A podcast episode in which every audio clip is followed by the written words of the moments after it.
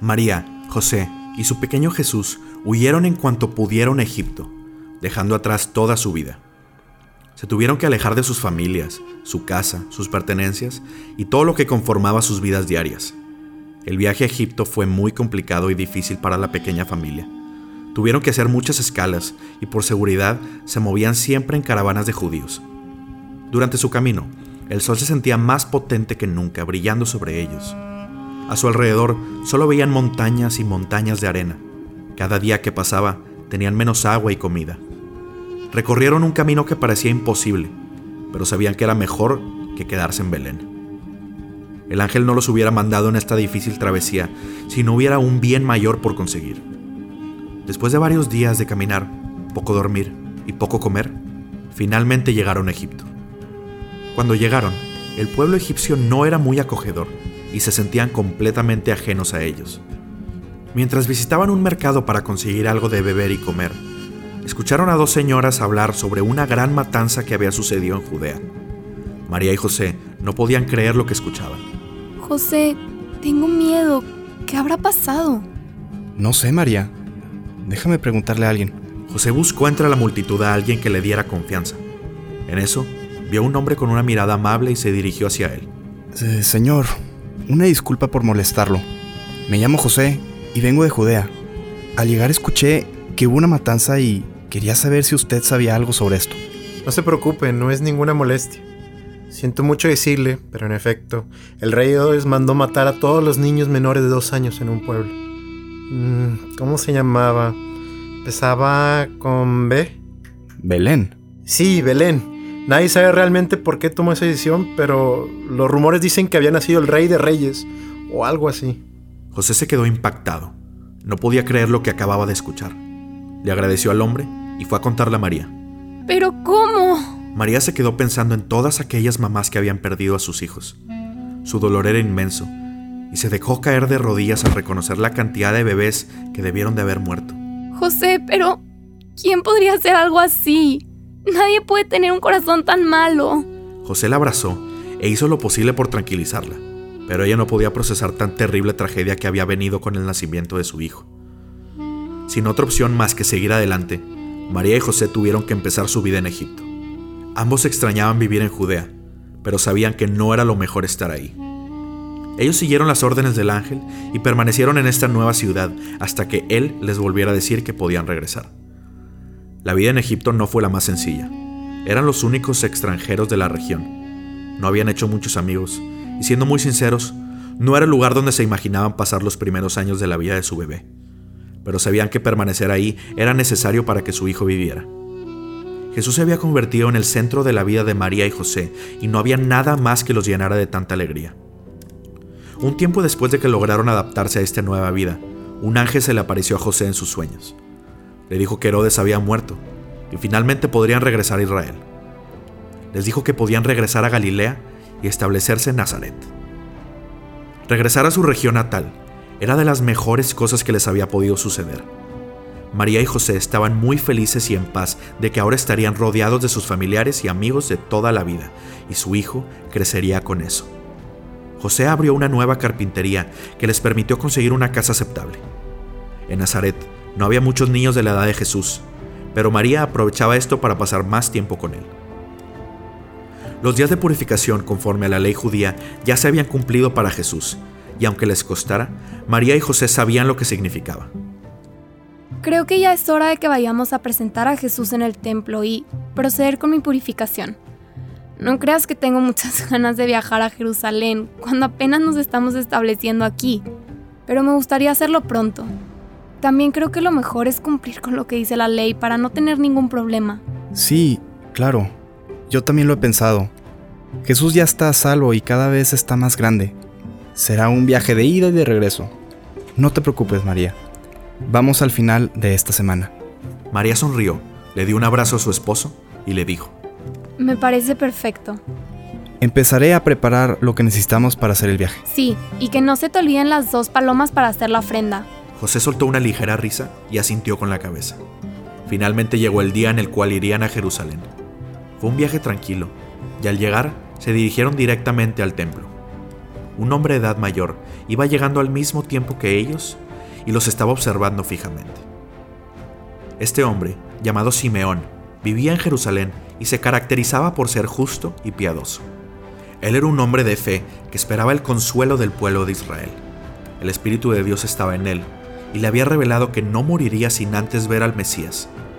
Desde ese momento esperaba pacientemente su venida. Ese día había estado intranquilo por algún extraño motivo, pero cuando vio a la pequeña familia, supo que había sido Dios quien lo había mantenido alerta para que pudiera presenciar el momento más grande de su vida. Sin duda alguna, Simeón se dirigió a María sabiendo que en sus brazos encontraría al Mesías. ¿Puedo? ¿Puedo verlo? Preguntó Simeón, ansioso a los papás. María y José se voltearon a ver extrañados. Aunque un poco confundida, María le quitó a Jesús el manto que le tapaba el sol. El pequeño, estirando su bracito, abrazó con toda su mano el dedo índice de Simeón, quien exclamó con los ojos llorosos. Señor, ya he conocido al Mesías. Tu servidor puede morir en paz, como tú lo has prometido. Mis ojos han visto la salvación que tú enviaste como la luz para iluminar a todas las naciones y gloria de tu pueblo Israel. Mientras María y José escuchaban lo que decía Simeón, se sentían asombrados. Con todo y que sabían, era difícil para ellos recordarse que su pequeño no solo era eso, sino que también era el Hijo de Dios. Compartieron entre ellos miradas que demostraban lo que sentían, y en eso, Simeón alzó la vista para hablarle a María. Este niño será causa de caída y de elevación para muchos en Israel. Será un signo de contradicción. Y a ti, a ti mujer, a ti misma te atravesará una espada en el corazón. José inmediatamente puso el brazo alrededor de su esposa, como queriendo protegerla de lo que Simeón había dicho. Y con mirada molesta, le dijo a Simeón que era mejor que se alejara. Ambos sentían cierto miedo y preocupación porque sabían que era muy probable que sucediera lo que aquel hombre había dicho. María, sabiendo lo que pensaban los dos, miró a José con una sonrisa triste, recordándole que pasara lo que pasara, ellos tenían que confiar en Dios y sus planes. José le regresó la misma sonrisa, la tomó de la mano y la dirigió hacia el templo. El rito fue conciso y normal, pero cuando salieron, una mujer profetisa llamada Ana se les acercó para dar gracias a Dios por el niño, y una vez que se marcharon, siguió hablando de él a todos los que esperaban la redención en Jerusalén. En Nazaret, Jesús fue creciendo con el tiempo, cada vez llenándose más de sabiduría y gracia de Dios. María y José hacían su mejor esfuerzo para ser los mejores padres para Jesús. José cumplió su sueño de enseñarle sobre carpintería a su hijo, y era el mayor gozo también para María poder verlos. A través de los años, se hizo costumbre ir a Jerusalén en la fiesta de la Pascua. Jesús tenía 12 años y como solía hacerlo, acompañó a sus padres a la ciudad. Era un largo recorrido de Nazaret a Jerusalén, pero era un evento que toda la familia disfrutaba mucho. Llegando a Jerusalén, Jesús le pidió permiso a sus padres de ir a jugar con otros niños. Estaba muy emocionado porque no había muchos en Nazaret. Sus padres le dieron permiso y ellos fueron a saludar a amigos que hace mucho que no veían. Acabada la fiesta, María y José comenzaron su camino de regreso. A lo lejos en la caravana con la que llegaron se veían varios niños jugando y asumieron que ahí debía de estar su hijo. Pasó todo un día de caminata, hasta que llegada la noche, les extrañó no haber visto ni escuchado nada de Jesús. José, ¿sabes dónde está Jesús? Desde hace un rato no lo veo. María sonaba un poco preocupada, pero sabía que por algún lado de la caravana, entre la gente, estaría su hijo. No, no, de hecho yo tampoco lo he visto. Déjame ir a buscarlo con los otros niños. Debe de estar por ahí. Cuando vio a los demás niños, su hijo no estaba con ellos, pero de igual manera preguntó. ¿Ustedes han visto a Jesús? Mi esposa y yo pensábamos que estaba con ustedes. Los niños se voltearon a ver entre ellos. Algunos dijeron que no con la cabeza y otros encogieron los hombros. En ese momento, José corrió de regreso a María, preocupado y frustrado por no haber encontrado a Jesús. María, Jesús no está. Lo busqué entre la caravana y le pregunté a los niños, pero no lo han visto y no estaba con ellos. A María se le fue la sangre al piso, pensando cómo pudo haber perdido a su pequeño hijo, al hijo de Dios. Alarmada, le dijo a José. Primero vamos a preguntarle a más gente si no lo han visto alrededor de la caravana. Aquí tiene que estar. María y José empezaron a caminar más rápido, buscando a su hijo dentro de la caravana de gente. A todos sus parientes y conocidos les preguntaban. ¿Has visto a Jesús?